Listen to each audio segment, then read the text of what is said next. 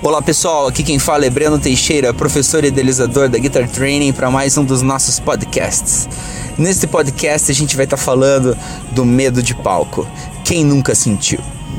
Então vamos lá pessoal. Uh, o medo de palco e o medo de, de, de, se apresentar em público, de. Não precisa nem ser um show, de você simplesmente tocar na frente de outra pessoa, é uma coisa muito normal. Mais que a gente imagine, assim.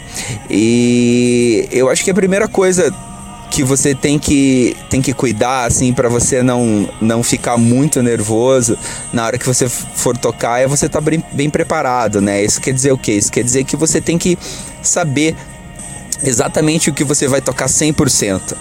Porque você sabendo 100%, eu garanto para você que a tua apresentação vai ser no máximo 80%. E todo mundo erra, todos os guitarristas, todos os violonistas, baixistas, bateristas, todos erram. E a qualidade do, do, do bom músico tá em reparar esse erro, esse erro, corrigir esse erro o mais rápido possível para que as outras pessoas não, não, não, não acabem percebendo. E isso acontece em 100% das bandas e 100% dos músicos. Então a primeira questão é a questão da preparação. Você tem que estar. Tá, uh, com a música 100%, com a tua parte 100% realmente, porque por conta de nervosismo e outras coisas, você vai baixar naturalmente a tua performance e por isso que você não pode estar tá nem meio preparado para uma apresentação, nem para tocar ao vivo.